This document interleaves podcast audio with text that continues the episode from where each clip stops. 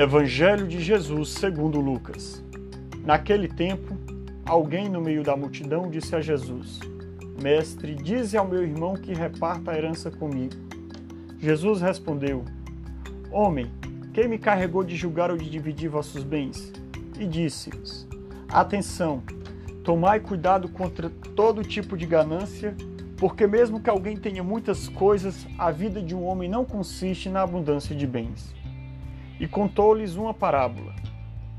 A terra de um homem rico deu uma grande colheita.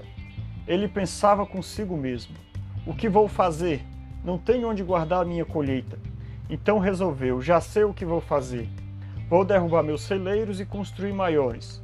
Neles vou guardar todo o meu trigo junto com os meus bens.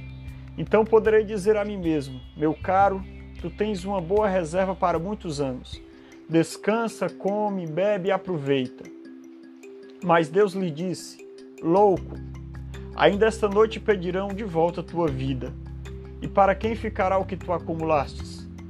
Assim acontece com quem ajunta tesouros para si mesmo, mas não é rico diante de Deus.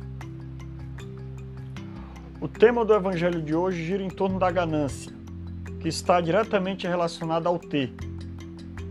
Não é de nossos dias que as pessoas querem ter mais do que precisam Inclusive, o precisar é muito relativo. Do que de fato a gente precisa para ser feliz? O que realmente precisamos ter para ser feliz? O, a sociedade de hoje vive a cultura do consumismo e o tempo inteiro somos conduzidos a acreditar que precisamos cada vez mais, mais e mais.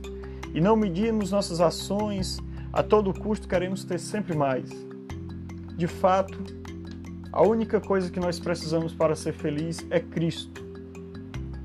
Pois as outras felicidades são passageiras, assim como o consumismo.